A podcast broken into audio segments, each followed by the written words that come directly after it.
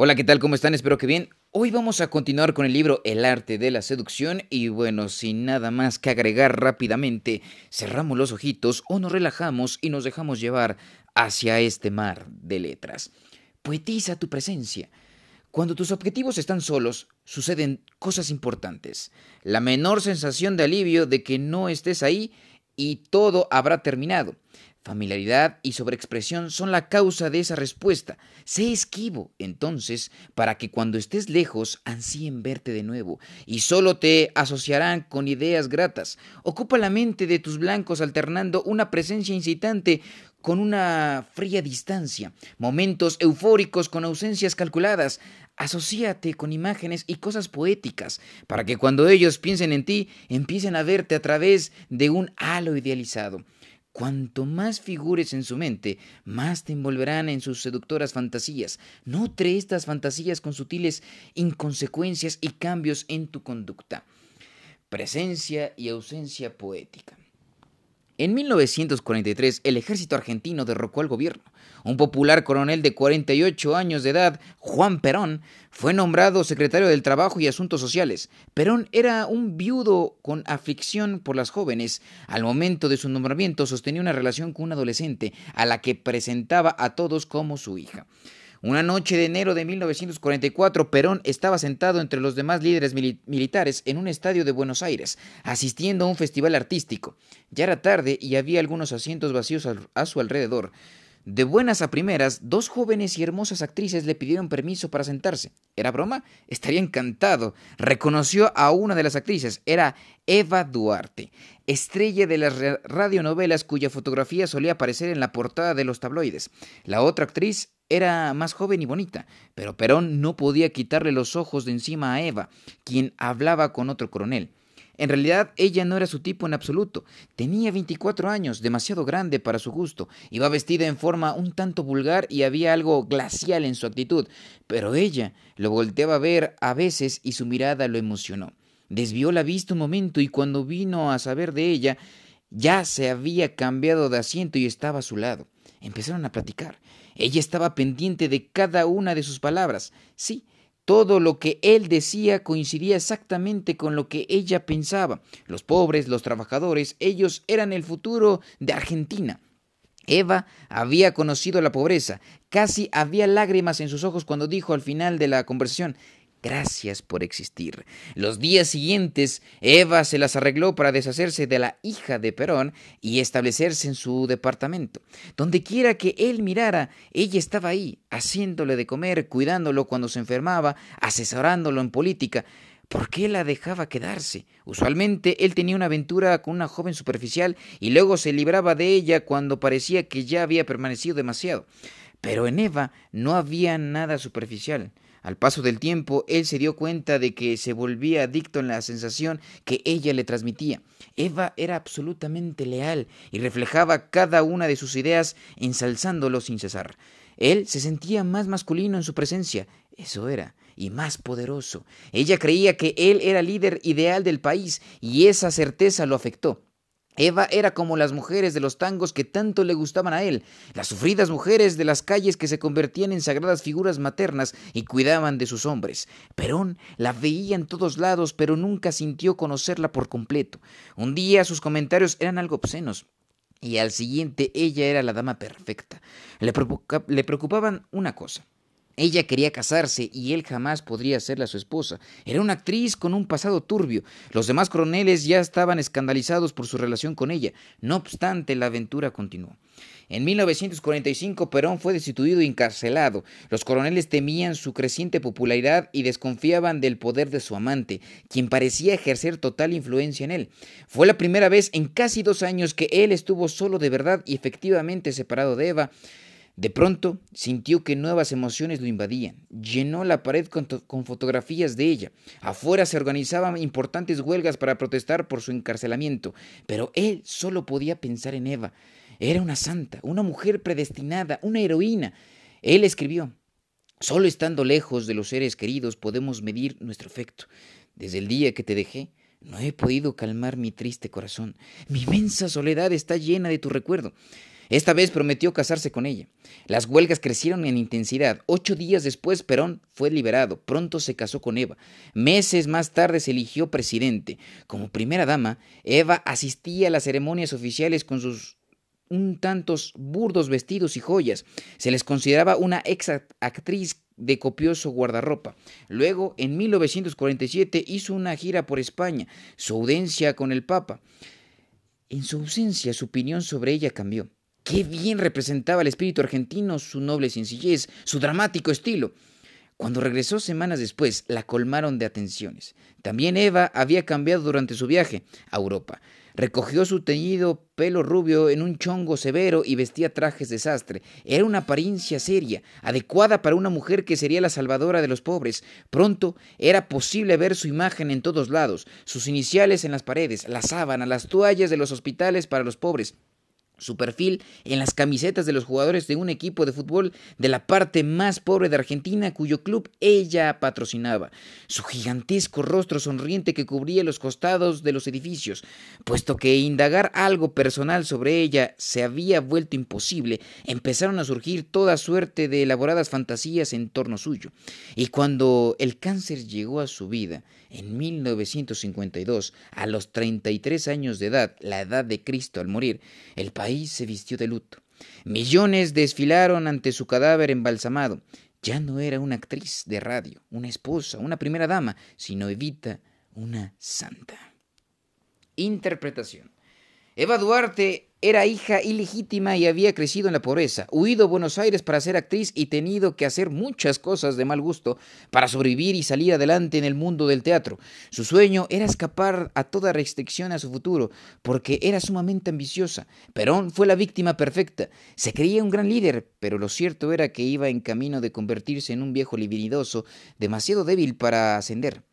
Eva inyectó poesía en su vida. Su lenguaje era florido y teatral, lo rodeaba de atenciones al punto mismo del sofoco, pero él, diligente servicio de la mujer a un gran hombre, era una imagen clásica, celebrada en innumerables tangos. Sin embargo, ella logró seguir siendo elusiva, misteriosa, como una estrella de cine que se ve todo el tiempo en la pantalla, pero a la que en realidad jamás se conoce. Y cuando Perón se vio finalmente solo. En la cárcel, estas imágenes y asociaciones poéticas estallaron en su mente. La idealizó sin límite. En cuanto a él, Eva ya no era una actriz de oscuro pasado. Ella sedujo a una nación entera en la misma forma. El secreto fue su dramática presencia poética, combinada con un dejo de elusiva distancia con el tiempo. En ella se veía lo que se quisiera, hasta la fecha, la gente sigue fantaseando acerca de cómo era Eva en realidad. La familiaridad destruye la seducción. Es raro que esto ocurra pronto. Hay mucho por saber de una nueva persona, pero puede llegar un momento en el que el objetivo empieza a idealizarte y a fantasear contigo, solo para descubrir que no eres lo que creyó. Esto no se debe a que se te vea demasiado, estés demasiado disponible como algunos imaginan. De hecho, si tus objetivos te ven muy poco, no les darás nada para sostenerse y otro podría atrapar su atención. Tú tienes que ocupar su mente. Aquello se debe más bien a que eres demasiado coherente, demasiado obvio, excesivamente humano y real. Tus blancos no pueden idealizarte si saben mucho de ti, si empiezan a verte como demasiado humano. No solo debes mantener cierto grado de distancia, también debe haber algo fantástico y embrujador en ti, que, desencadene toda clase de deliciosas posibilidades en, tu, en su mente. La posibilidad de que Eva representaba era la de ser lo que en la cultura argentina se consideraba la mujer ideal, devota, maternal, santa, pero existen incontables ideales poéticos que tú puedes tratar de encamar. Caballerosidad, aventura, romance y demás son ideales igualmente fuertes. Si posees un aire de ellos, podrás insuflar poesía suficiente para llenar la cabeza de los demás de sueños y fantasías. A toda costa debes personificar algo, aun si es malo e indecoroso. Todo con tal de evitar la mancha de la familiaridad y la ordinariez. Claves de la seducción. Nuestro concepto de nosotros mismos es invariablemente más halagador que la realidad. Creemos ser más generosos, desinteresados, honestos, buenos, inteligentes o bellos de lo que en verdad somos. No es muy difícil ser honestos con nosotros sobre nuestras limitaciones. Tenemos la desesperada necesidad de idealizarnos. Como apunta la escritora Angela Carter, preferiríamos alinearnos con los ángeles que con los primates superiores de los que en efecto descendemos. Esta necesidad de idealizar se extiende a nuestros enredos románticos porque cuando nos enamoramos o caemos bajo el hechizo de otra persona, vemos un reflejo de nosotros. La decisión de que tomamos al optar relacionarnos con otra persona revela algo nuestro, íntimo e importante.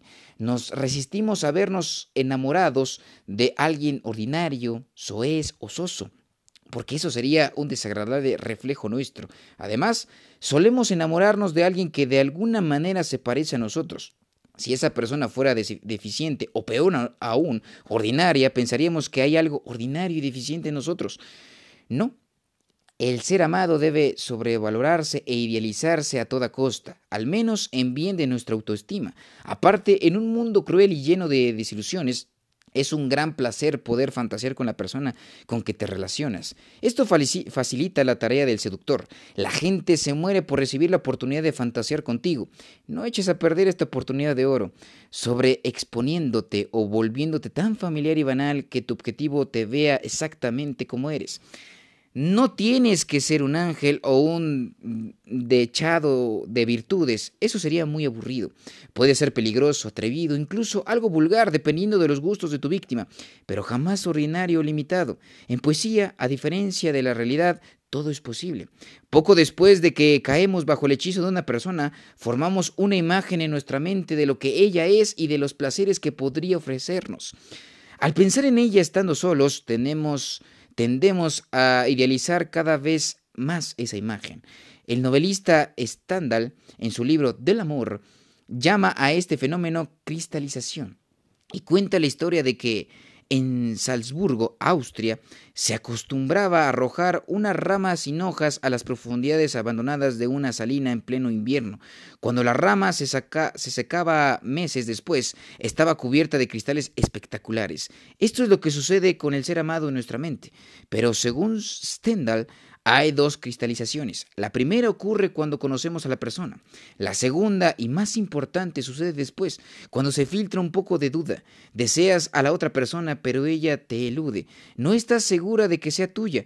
Esta pizca de duda es crucial. Hace que tu imaginación trabaje el doble. Acentúa el proceso de poetización. En el siglo XVII, el duque de Lasun, el gran libertino, logró una de las seducciones más espectaculares de la historia.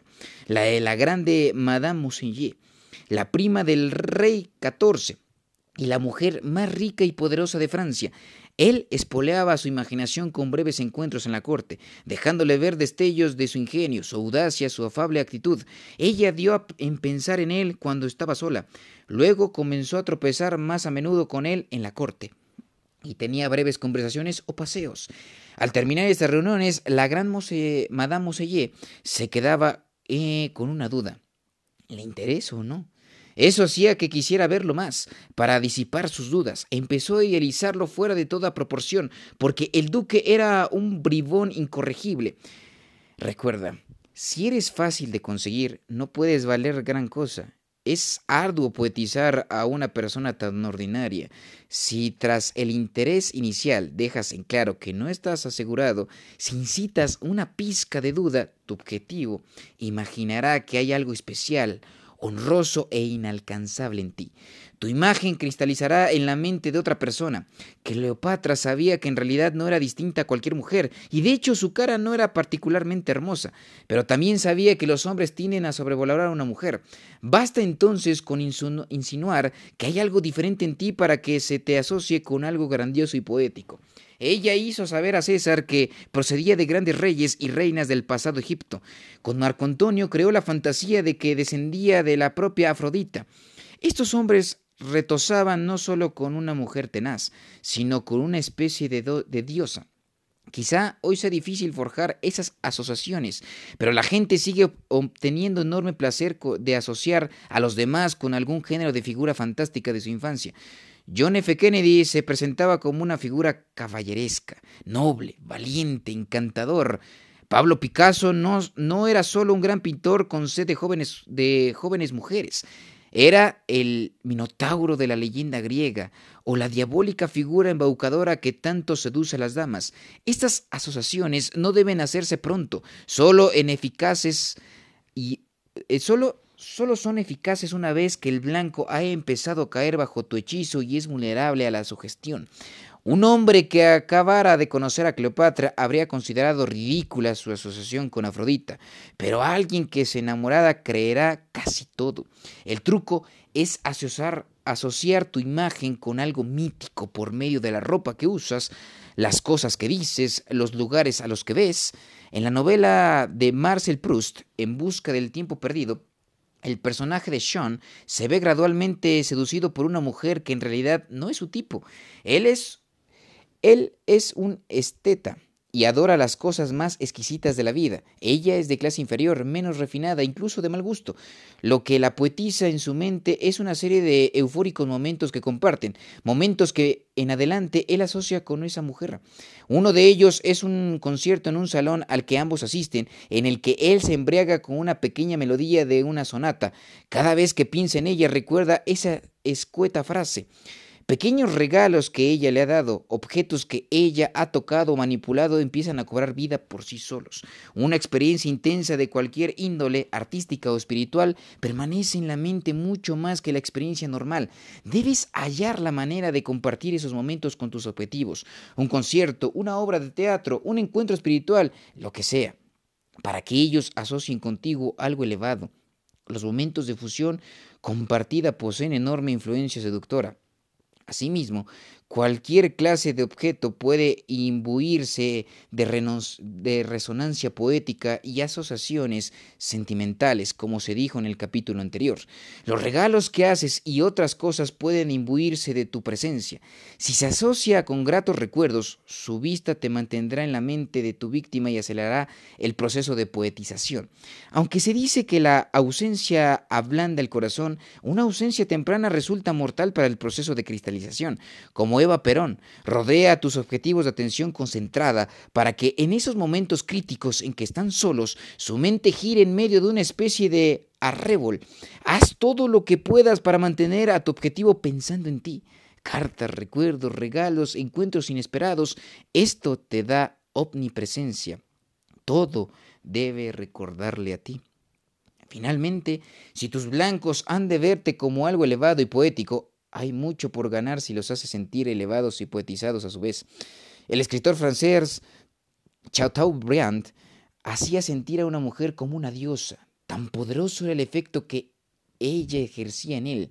Le enviaba sus poemas que ella supuestamente había inspirado para hacer sentir a la reina Victoria lo mismo una mujer seductora que una gran líder. Benjamin Disraeli la comparaba con figuras mitológicas y grandes predecesoras como la reina Isabel I. Al idealizar de esta manera tus objetivos, harás que ellos te idealicen a su vez, pues debes ser igualmente grande para poder apreciar y percibir sus excelentes cualidades. Asimismo, se volverán adictos a la elevada sensación que tú les procuras. Reverso. Podría parecer que la táctica contraria sería revelar todo acerca de ti, ser completamente honesto sobre tus defectos y virtudes. Este género de sinceridad fue una cualidad de Lord Byron. Casi se estremecía al revelar sus rasgos horribles y repugnantes al grado de, ya mayor, contar a la gente sus relaciones incestuosas con su media hermana. Esta clase de intimidad peligrosa puede ser muy seductora. El objetivo poetizará tus vicios y tu honestidad con él. Empezará a ver más de lo que tiene frente a sí. En otras palabras, el proceso de idealización es inevitable. Lo único que no se puede idealizar es la mediocridad, pues no existe nada seductor en ella. No hay manera de seducir sin crear alguna especie de fantasía y poetización. Gracias.